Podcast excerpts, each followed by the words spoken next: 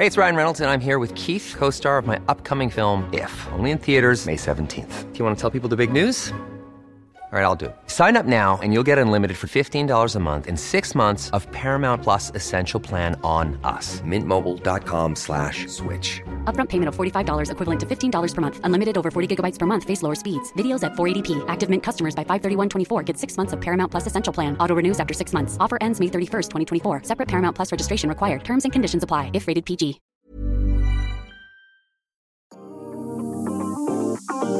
Bienvenidos sean todos y todas a una entrega más de la guía del fin de semana. Esta es la segunda entrega del 2024 y una con el propósito de aprender algo nuevo, movernos o enriquecer nuestros días de manera integral. Por eso les traigo a la oreja una charla muy interesante con el Museo Universitario del Chopo a propósito de sus talleres libres. Redacción, psicología del arte, teatro, pilates, danza contemporánea, dibujo y fotografía digital son algunas de las asignaturas que pueden elegir, pero bueno, ya de eso nos platicará más Dalila Silva Ortiz, que es la invitada y la encargada de estos talleres en el museo. Ahora sí, después de la premisa, les recuerdo mi nombre, yo soy Ariana Bustos Nava, también conocida como la señorita etcétera, la encargada de gestionar cada semana lo que escuchan aquí en la guía del fin de semana. Arrancamos.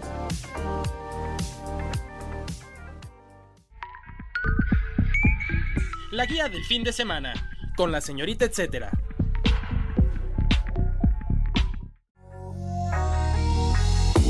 Damos la bienvenida a Dalila Silva Ortiz. Ella está encargada de los talleres en el Museo Universitario del Chopo. Dalila, ya hemos platicado contigo otras ocasiones aquí en la guía, pero la verdad es que ahora estamos poniendo acento en esto que nos gusta mucho que tienen ustedes para empezar el año, que son los talleres. Pero antes de entrar más en detalle sobre la propuesta que tienen, ¿nos puedes contar desde qué año realizan este tipo de talleres? ¿A qué crees que se deba su permanencia? Los talleres libres del Chopo se iniciaron desde el año de 1979. Eran unas actividades un poco informales. Se daban en el espacio que en ese momento tenía el museo y en 1983 que se realiza una mm, remodelación al interior del museo, ya se consideran tres espacios, tres aulas destinadas especialmente a impartir talleres que ya eh, habían sido muy exitosos antes de, que existieran estos, estos lugares especiales para impartirlos. Y bueno, digamos que desde este año fue que, que se empezó a desarrollar un programa especialmente para impartir talleres libres. Consideramos que la permanencia de los talleres aquí en el programa de, del Museo del Chopo es debido a que es un, como su nombre lo indica, son talleres libres que no tienen nada que ver con un sistema escolarizado, con un sistema académico, donde no hay calificaciones, donde no se pasa lista, donde te puedes ausentar y luego retomar de nuevo el taller, donde la idea es pues que tú te desarrolles, que desarrolles tu, tu creatividad eh, de acuerdo a lo que te motiva, de acuerdo a lo que, a los temas que te interesan. Eh, otros motivos consideramos que son que están dirigidos a todo público, que no se requieren conocimientos previos para tomar los talleres, los contenidos están enfocados hacia el tema artístico y cultural, que bueno, es eh, quizás donde nuestras formaciones en la escuela carecen de estos temas. Los costos no son muy elevados. Eh, las instalaciones pues tienen todos los requerimientos para, para ofrecer los temas que damos. Eh, quizás también que el museo está en un lugar donde fácilmente puedes acceder eh, con el transporte público o, en auto. Entonces creo que todos estos elementos se suman para que los talleres todavía se, permanezcan en, en, la programación del museo Y mm, respecto a, cómo han cambiado los contenidos, pues sí, obviamente que durante todas estas décadas que se han ofrecido los talleres ha habido cambios que tienen que ver obviamente con los contenidos, con los intereses de los participantes. Eh, se han creado como segundos niveles. Todos los talleres son básicos, pero hay personas que, que se quedan con esta eh, con este interés de darle continuidad. Entonces se crean talleres para digamos personas intermedios e intermedias no son avanzados pero pero bueno pueden desarrollar programas que le den continuidad a, a los talleres Obviamente también se han dado cambios, pues de acuerdo a los cambios tecnológicos que ha habido, como por ejemplo el taller de fotografía, donde se trabajaba, los participantes trabajaban con, con una cámara fotográfica, algunos llegaban hasta con cámaras analógicas, también cámaras automáticas, pero en este momento el taller de fotografía pues ya se imparte y los participantes pueden traer cualquier dispositivo electrónico que tome imágenes. Y bueno, también eh, dependiendo de, de la complementación de algunos talleres, del vínculo con algunos talleres, es que también se crean nuevos contenidos aquí en el museo que muchas veces son solicitudes de los asistentes. Y si se pueden programar, si tenemos el espacio, el horario disponible, pues también es que permiten hacer esta, esta renovación, hacer esta, eh, refrescar y enriquecer a los talleres. Oye, y no sé si la estoy poniendo complicada, pero ¿nos podrías dar un top de opciones de los que tienen ustedes destacadas este año? Es difícil hacer esta selección, pero bueno, los talleres que yo creo que, que valen muchísimo la pena en este periodo de talleres son el taller de yoga, que es un taller que no se pudo dar que no funcionó muy bien en línea cuando la pandemia y mm, lo pudimos retomar el periodo pasado. Es un taller muy solicitado y que sí, eh, la gente lo prefiere presencialmente, entonces eh, ya está programado en, en este periodo. El taller infantil de teatro también es una excelente opción para niños a partir de 7 años, de 7 a 12 años. Es un taller muy dinámico, eh, muy divertido y mm, también vale mucho la pena el taller de, mm, de pilates y secuencias básicas de danza contemporánea. Es un taller muy interesante donde la gente hace esta actividad, este trabajo corporal a partir de la técnica de pilates y eh, al finalizar la sesión se retoma esta posibilidad de hacer eh, secuencias básicas de danza y resulta muy relajante y muy enriquecedor después de, de la sesión de pilates. Eh, también recomendaría muchísimo el taller de iniciación a las artes para niños también de 7 a 12 años, donde se trabaja con medios de expresión gráfica y también se hace un trabajo tridimensional. En esta ocasión, en el taller, se va a trabajar el tema de formas orgánicas. Eh, también recomendaría muchísimo el taller de dibujo y el taller de danza contemporánea. Oye, y ya, ya entrados en la idea de meternos a estos talleres libres, ¿cuál es la lógica de inscripción, la logística de inscripción, mejor dicho?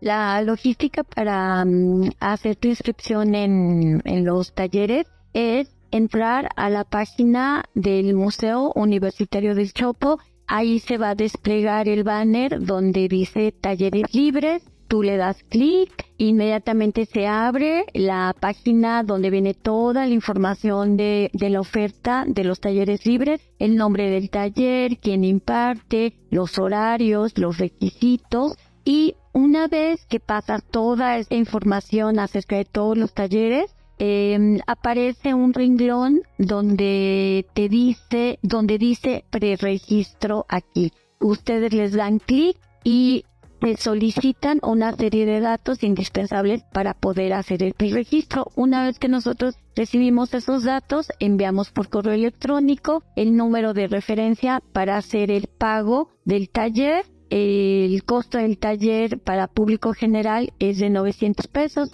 Esta plataforma está habilitada de lunes a viernes de las 9 de la mañana a las 3 de la tarde. Si estudiantes vigentes o trabajadores de la UNAM vigentes eh, quieren acceder a un descuento que hay, eh, tienen que asistir presencialmente a la taquilla del museo para presentar sus documentos y ahí les aplican su descuento. El proceso para las inscripciones presenciales de la UNAM es de lunes a viernes de 10 a 2 de la tarde. Oye, ¿y por qué consideras que es importante que un museo abra a su comunidad este tipo de actividades? Es decir, estamos muy acostumbrados que la exposición o algunas actividades de fines de semana, pero ya sentirnos dentro de la comunidad o dentro de, pues como dentro del museo ya haciendo algo más lúdico y por más tiempo, es interesante y la verdad es que hasta se siente bonito tener tu credencial que diga ahí Museo del Chopo. Entonces, cuéntanos por qué crees que es importante que un museo abra este tipo de actividades a su comunidad. La mm, relación del Museo del Chopo con la comunidad es muy importante. De hecho, el Museo Universitario del Chopo está inmerso en una colonia, en un barrio. Entonces, bueno, la relación eh, del museo es muy importante con la comunidad y uno de, de estos vínculos pues son los talleres libres que algunos eh, participantes vienen exclusivamente a tomar un taller, pero gracias a que las instalaciones de, de, los talleres están muy cercanas también a las instalaciones de las galerías del museo, pues ahí hay, hay una conexión importante. Gente que viene únicamente a los talleres, pues conoce todas las posibilidades que tiene el Museo Universitario de Estropo y visitantes que vienen a los eventos, actividades, exposiciones del museo, una vez que están aquí, pues se enteran que también hay talleres y entonces es como esta retroalimentación que, que funciona muy bien aquí en, en el museo. Los participantes que vienen a los talleres libres, pues se apropian, una vez que vienen a los talleres y se enteran de la oferta de la programación del Museo de Chopo, pues se apropian también de lo que sucede en el museo, el cine, las actividades escénicas, la fanzinoteca, la librería, las exposiciones. Entonces, sí es muy importante abrir estas actividades, estos espacios para la comunidad porque es una manera de también vincularlos con las actividades del museo y pues sí, estas actividades pues participan y fortalecen en la cultura de la comunidad. El dato, etcétera. Por cierto, si están buscando clases pero muy enfocadas al baile, también están abiertas las inscripciones de talleres Danza UNAM. En su página oficial y en sus redes sociales pueden conocer los detalles de la vasta oferta que tienen todas dirigidas a la danza.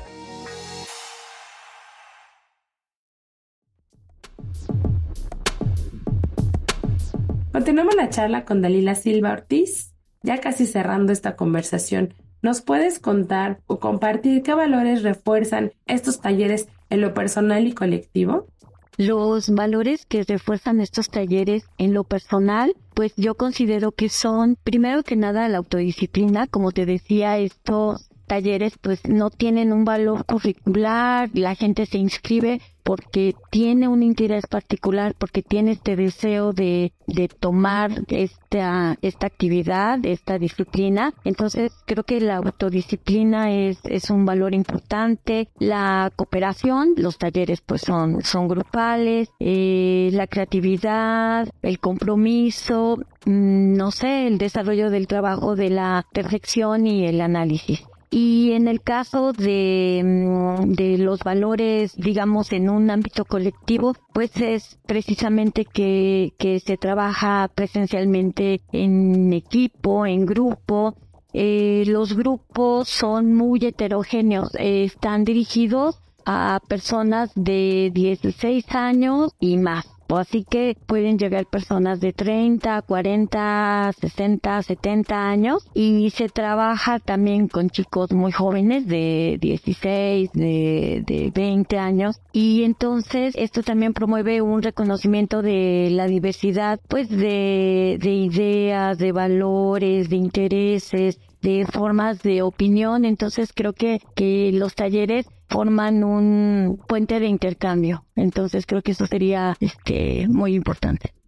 Oye, Dalila, ¿y por qué crees que el inicio de año sea la mejor fecha para tomar estos talleres? aprovechando la emoción y entusiasmo de iniciar un nuevo ciclo, pues invitaríamos a, los oyentes, a, las personas que nos escuchan, que nos ven, pues que se den la oportunidad de iniciarse en alguna actividad ojalá como la que se ofrecen aquí en los talleres libres y que pudieran participar en los talleres de literatura, de artes plásticas, de fotografía, de danza, de trabajo corporal, como la yoga, como la bioenergética. Entonces creo que es un, un buen momento. Si tienen esta, este propósito de año nuevo, pues ojalá que se vengan con nosotros a los talleres libres. Y finalmente nos puedes contar cuándo se abre este ciclo para tenerlo muy presente. Digo, ya les voy a estar poniendo yo en las agendas web y en la agenda impresa dominical más sobre la fecha en la que arranca, la fecha en la que van a estar abiertas las inscripciones, pero este, platícanos un poquito de eso ya para despedirnos.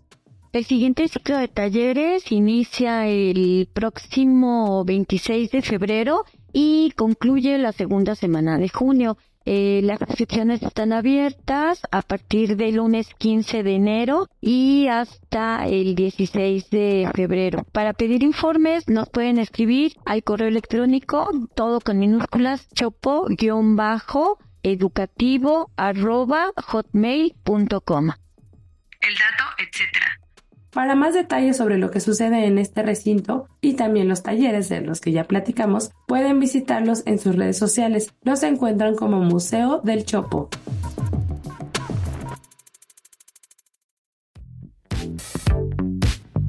La guía en segundos. A continuación les comparto un par de actividades que pueden ver a detalle en la agenda web que se publica todos los jueves en el Sol de México y en la agenda impresa dominical. Nosotras somos el tiempo en Casa del Lago. Inaugura tus visitas a la Casa del Lago este año y asiste a la proyección performática Nosotros somos el tiempo. Esta es una pieza documental de la creadora escénica Isabel Toledo con la compañía Pentimento.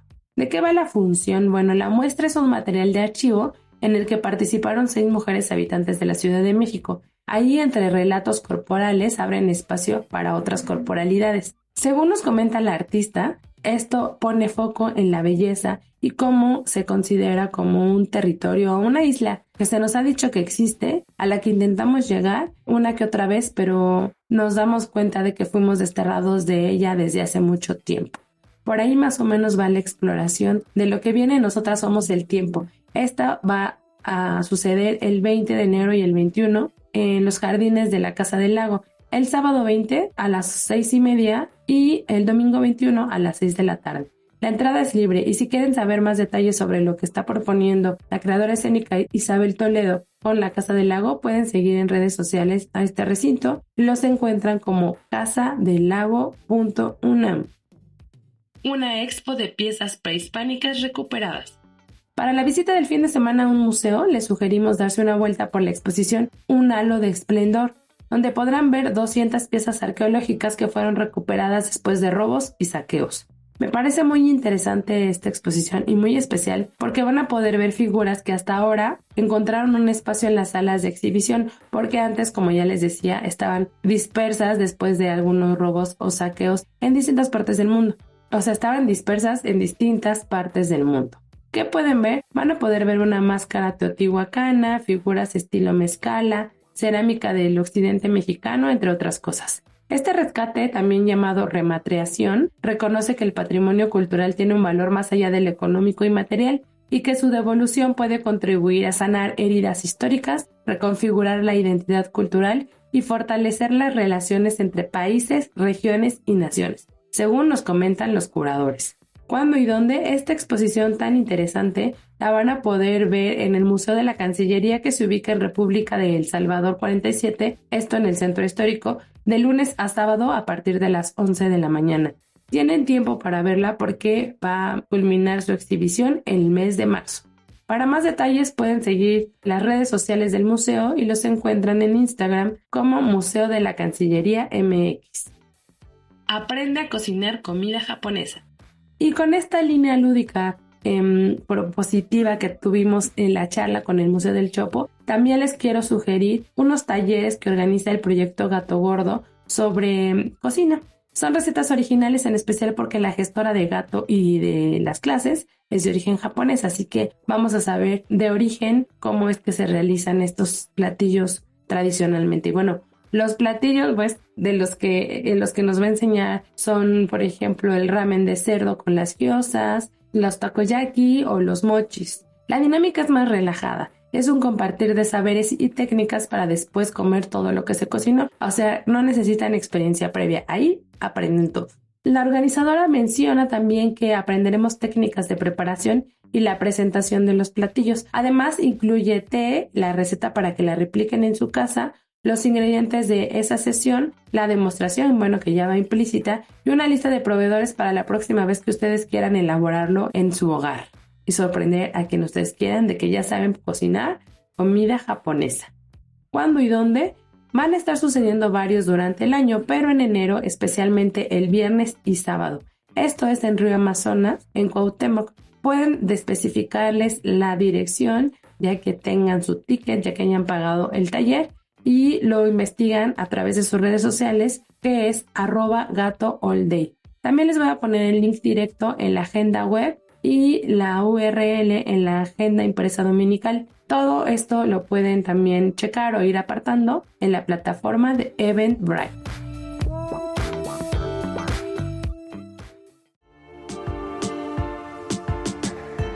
Así damos por concluida una entrega más de la guía del fin de semana. Recuerden que pueden seguir la conversación conmigo, compartirme otras recomendaciones y sugerencias para ir a explorar, buscarlas y traerlas aquí a la conversación todo siempre lo estoy esperando a través de mis redes sociales. Me encuentran en Facebook, en Instagram y en Twitter como la señorita etcétera. Gracias a las productoras de este espacio, Natalia Castañeda y Hanani Arau. Si tienen algún comentario y sugerencia sobre este podcast o los que se generan desde la Organización Editorial Mexicana, pueden escribirnos al correo podcast.com.mx. Allá también estamos pendientes, ya les decía, de sus comentarios y sugerencias o más recomendaciones para expandir este etcétera de cosas que hacer. Gracias por darle play un jueves más a la guía del fin de semana. Espero que estén arrancando con todo el 2024 y que se organicen con estos talleres para hacer de este nuevo año un ciclo más productivo y divertido también. Nuevamente gracias por darle play y nos escuchamos el próximo jueves. Esta es una producción de la Organización Editorial Mexicana.